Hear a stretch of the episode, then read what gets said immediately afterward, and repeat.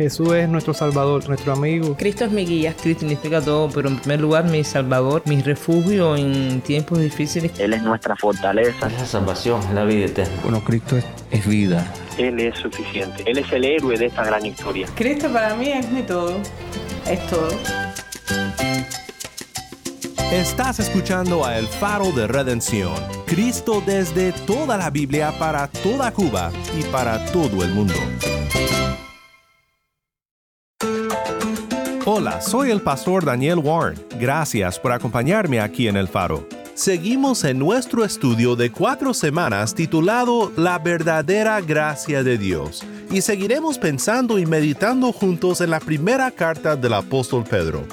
Hoy tenemos la dicha de nuevamente oír de nuestros hermanos en Cristo en Cuba, entre los cuales nos acompaña nuestro amigo Delvis Acuña, pastor de la Iglesia Bautista Getsemaní en Regla y secretario general del Seminario Teológico Bautista de La Habana. Siempre es un placer para nosotros convivir con los pastores de regla y escuchar de su sabiduría y sus comentarios. Si tienes una Biblia, busca Primera de Pedro 5, 1 al 5 y quédate en sintonía.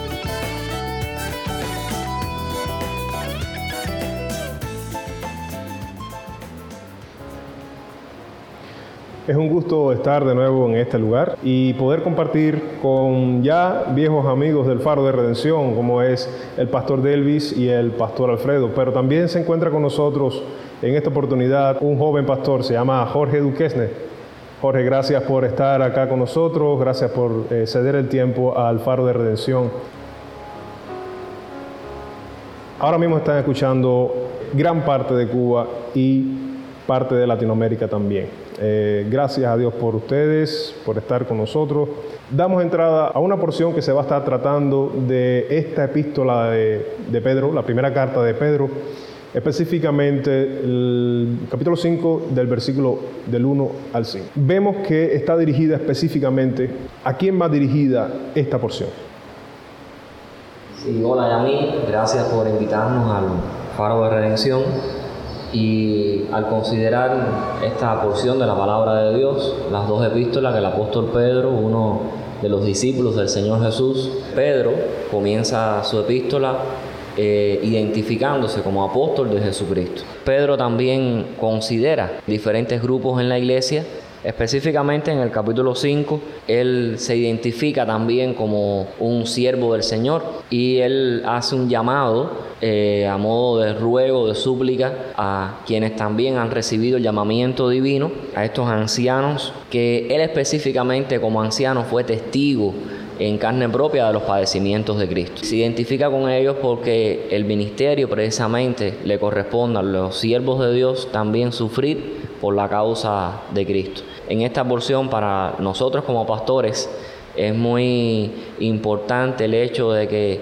hay valoraciones, eh, lo que debemos y no debemos hacer en nuestro ministerio, cómo imitar a Cristo en todo, cómo saber que nuestra recompensa viene de parte de Dios y la manera en que debemos también eh, crecer en el Señor y servir de ese modo a la obra de Dios.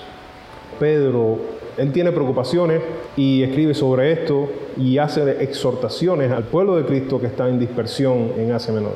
Uno de los peligros que quizás ve el apóstol Pedro, que le hace ser oportuno a la hora de escribir esta epístola, eh, la manera en que a veces los seres humanos reaccionamos ante las pruebas, ante las dificultades, el sufrimiento, la persecución porque algunos pueden asumirlo con gozo, pueden permanecer fieles, pueden eh, seguir imitando al Señor sabiendo que de parte de Dios viene la recompensa, pero tristemente otros se crean raíces de amargura, eh, otros eh, se entristecen tanto como los que no tienen esperanza, otros muchas veces abandonan la fe, e incluso algunos dejan de servir al Señor con ese ánimo, esa entrega y simplemente se rinden.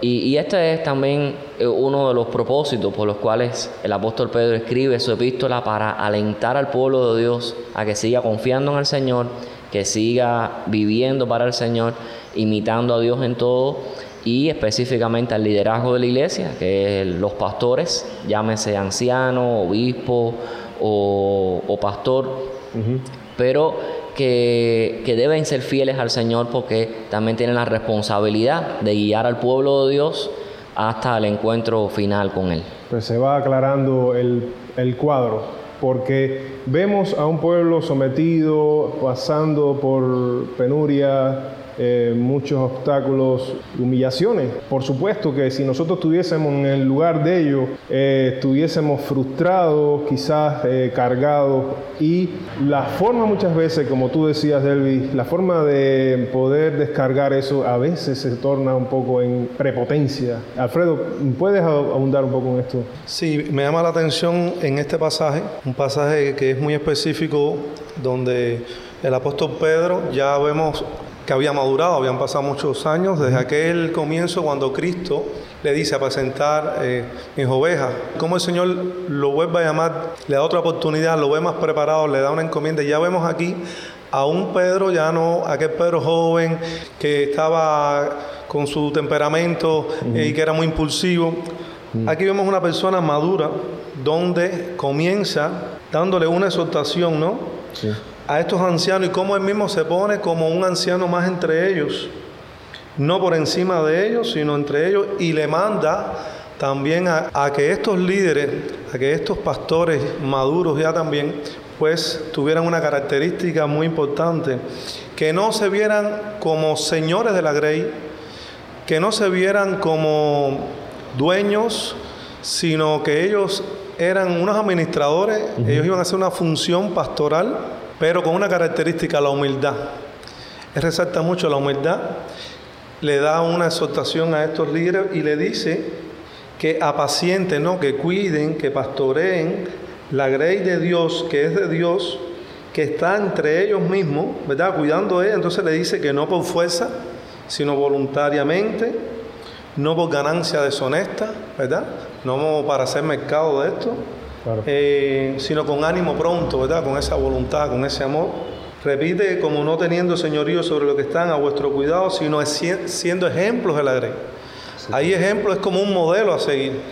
Eh, Pedro mismo se había convertido en un modelo para estos ancianos y estos ancianos tenían que ser lo mismo, tenían que ser modelos para la grey. Nosotros hoy en la actualidad tenemos que ser igual, tenemos que ser modelos, siendo ejemplos de la grey, siendo eh, de buen testimonio para que toda la iglesia pueda ver en nosotros al pastor divino que es Cristo, ¿no? Eh, que dijo, yo soy el buen pastor, el buen pastor da su vida por las ovejas.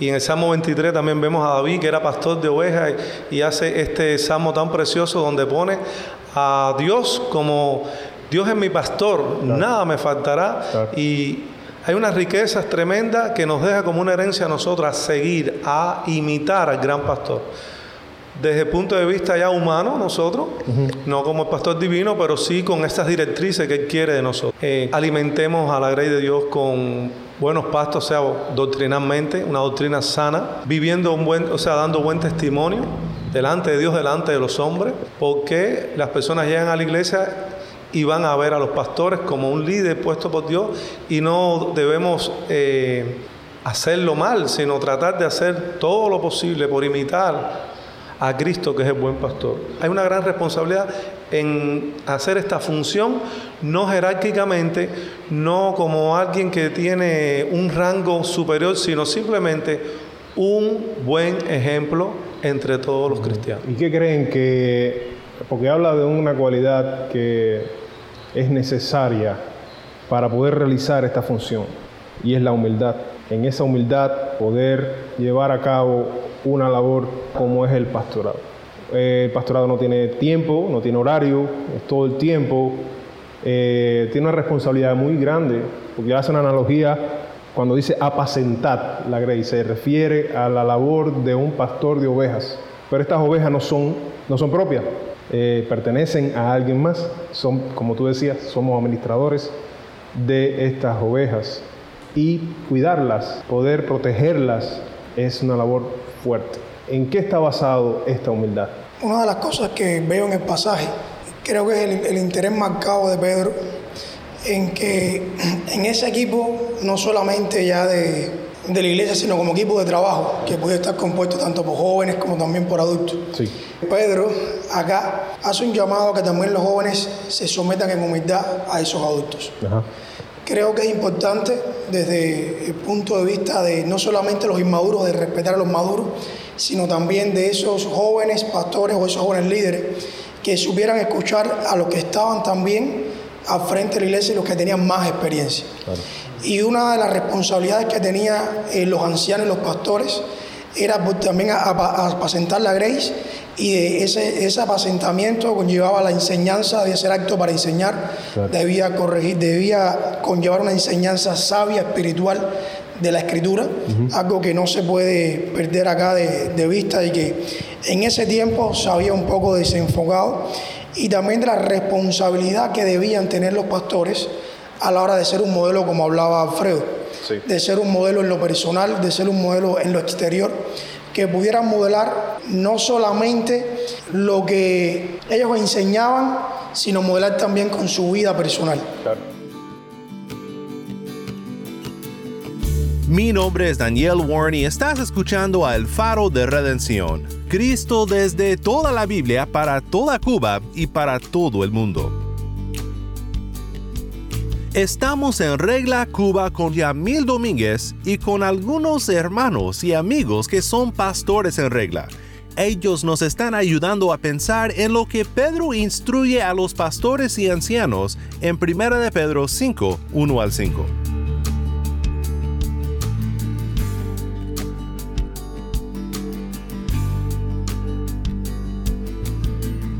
Vemos el contraste que hay generacional. Él conoce de primera mano sobre el ímpetu, la pasión que tienen la- las personas que son jóvenes al realizar una tarea, al tal punto que quizás esa misma pasión ofusque y confunda muchas veces las intenciones, también sea más difícil recibir consejo. Está hablando Pedro desde el punto de vista de que él mismo eh, actuó de esa manera y él tuvo que aprender de alguna forma esa humildad, el someterse al Señor como seres humanos. Nos vamos a equivocar. Ahora, ¿qué tenemos que nos rescata de esa cuando llegan las equivocaciones, cuando llegan los errores? Es cierto que los pastores no somos infalibles. Creo que Pedro atiende más no a dar preferencia a una edad sobre otra, porque no es la cuestión de la edad que tenga la persona, sino más bien el carácter que va creciendo hacia la madurez espiritual en nuestra relación con Dios y en la manera en que somos fieles al llamado que Dios nos ha hecho. Evidentemente el problema no es tanto en la edad que la persona tenga. Pedro, el hecho de que él estuvo con Jesús, ya al parecer era una persona entrada en años y había estaba trabajando, pero cometió muchos errores también por imprudencia, eh, su propio temperamento sanguíneo, también por no atender y obedecer a la voz de Dios y negarse a sí mismo, seguir al Señor. Y creo que eso un poco es lo que él quizás desde su propia experiencia y llama, ruega a los ancianos, o nos dice juntamente con él, a que si algo es importante en el carácter de un pastor a cualquier edad, es que sea humilde, por eso dice revestidos de humildad, y le pide tanto a los jóvenes como a los ancianos que se sometan unos a los otros. Porque esta lección que él da a los pastores coincide perfectamente con lo que Pablo enseña también en Filipenses 2, quizás una definición bíblica también de humildad, que sepa estimar a los demás como superiores al mí. Pablo, por una parte, eh, pone el modelo de Jesús en Filipenses 2 de humildad. Pero Pedro anteriormente en el capítulo 2 también pone el modelo de Jesús como pastor. Y él dice, porque habéis vuelto vosotros como ovejas descarriadas ahora al pastor y obispo de vuestras almas. Evidentemente cada uno de nosotros ha tenido una relación con Cristo como pastor. Si no nos som- nos sometemos a su señorío, si no nos sometemos a su dirección y guía espiritual para nuestra vida, entonces no vamos a esperar que otra persona se someta a nuestro liderazgo y que tome en cuenta nuestro liderazgo. Yo creo que el pastorado es un llamado y una designación de parte de Dios, pero también hay la necesidad de que el carácter de esa persona se vaya moldeando al de Cristo para que pueda influenciar de una mejor manera en la vida de otros. Creo que algo que se debe recordar a la iglesia es que honren a sus pastores, honren a los líderes que Dios les ha puesto, desde los jóvenes hasta los adultos, que también se ocupen de los líderes, se ocupen de los pastores, que estén pendientes de ellos. Creo que a veces la iglesia debería ver al revés también, no solamente ver de, de la vista del pastor hacia abajo, sino que la iglesia también debe ver al pastor y ocuparse también de él. Creo que es un consejo sabio. Así que iglesias amen a sus pastores. Conozco muy bien a mis pastores. Soy amigo de ellos. Ellos son mis amigos. Y los veo tal y como son. Son seres humanos que tienen una gran responsabilidad sobre sus hombros.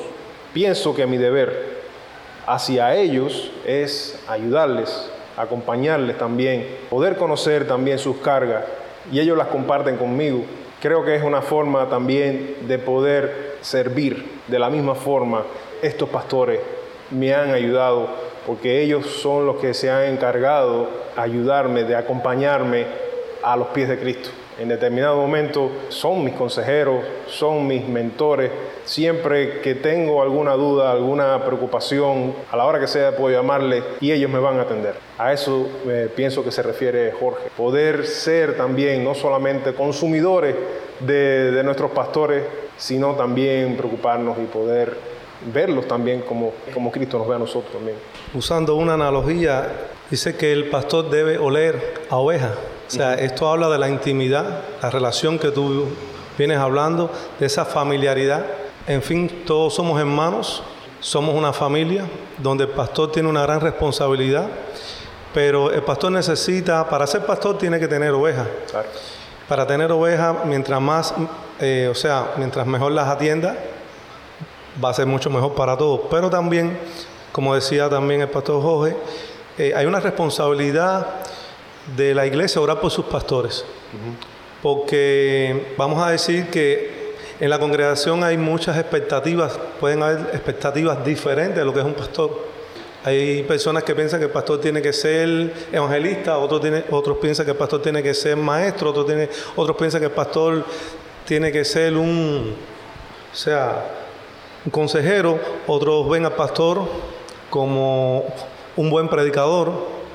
Y así eh, el pastor a veces sufre esas cosas de las expectativas que una iglesia puede tener. Por eso es muy bueno que estos pasajes como lo que estamos hoy analizando sean estudiados por toda la grey de Dios, no solamente para el pastor, sino que las personas, los, los hermanos, conozcan de las funciones bíblicas, cuáles realmente las funciones de un pastor, las responsabilidades que tiene bíblicamente hablando, y es necesario que la iglesia, los hermanos, conozcan de estos textos tan importantes que hablan sobre la labor del pastor, para así poder tener una mayor comprensión y vemos en estos pasajes donde siempre hay una reciprocidad de pastor a oveja y oveja a pastor. Pero en fin, todos somos la grey de Dios. Este pasaje también nos enseña que Dios resiste a los soberbios. Es como que pelea, pero da gracia, ¿verdad? Ayuda, favorece a los pastores humildes. Y es bueno que la iglesia vea estas características en su pastor. Quiero también hacer un llamado y exhortar a nuestros amigos pastores que están sirviendo en el mundo y en nuestro país. Sí sepamos que tenemos de parte de Dios una recompensa. El apóstol Pedro sabe que él, eh, al igual que nosotros, los siervos del Señor, vamos a recibir en la segunda venida de Cristo un galardón. Por eso eh, transmite esta enseñanza eh, con ánimo, con esperanza para los siervos de Dios cuando venga el príncipe de los pastores, vosotros recibiréis la corona incorruptible de gloria. Creo que es uno de los pocos textos en la Biblia que eh, promete una recompensa para una persona que ha sido llamada por Dios y que está sirviendo en la iglesia de Cristo.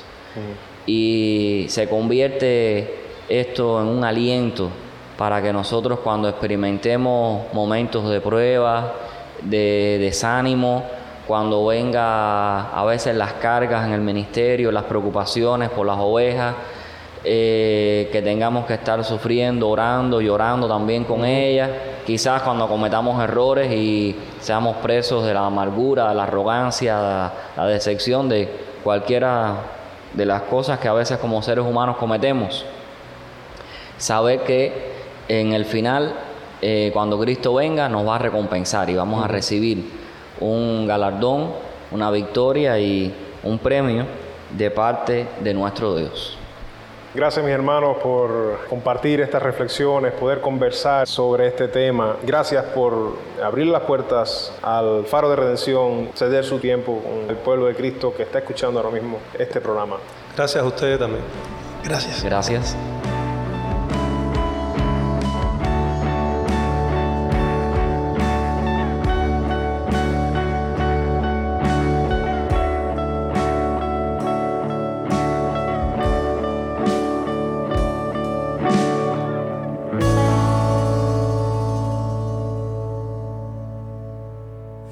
Gracias una vez más a nuestros hermanos pastores de regla. Que Dios siga bendiciendo sus ministerios. Ha sido un placer compartir juntos este tiempo en el faro. Espero que especialmente, si eres pastor, esta conversación haya sido de mucho provecho para tu crecimiento en Cristo y para tu ministerio, en donde sea que Dios te haya puesto como un ministro de su evangelio. Si estás en sintonía fuera de Cuba y si oír de estos hermanos en Cristo te ha bendecido, te quiero pedir que consideres unirte con nosotros financieramente para seguir compartiendo la voz de pastores como nuestros hermanos de regla, con oyentes como tú en todo el mundo. Para hacer tu donativo, visita nuestra página web elfaroderedención.org diagonal donar el faro de redención.org diagonal donar. Oremos juntos para terminar.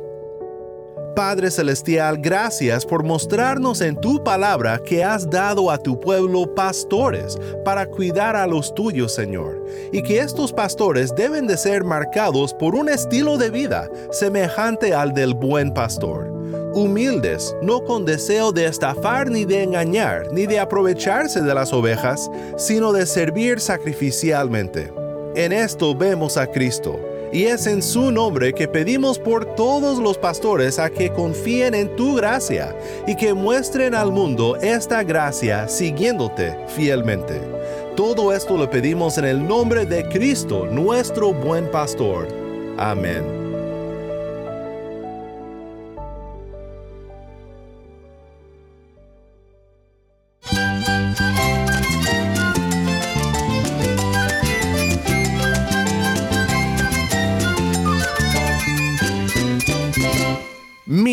Daniel Warren. Te invito a que me acompañes mañana cuando, como siempre, anunciaremos las buenas nuevas de Cristo desde toda la Biblia para toda Cuba y para todo el mundo, aquí en tu programa de bendición, El Faro de Redención.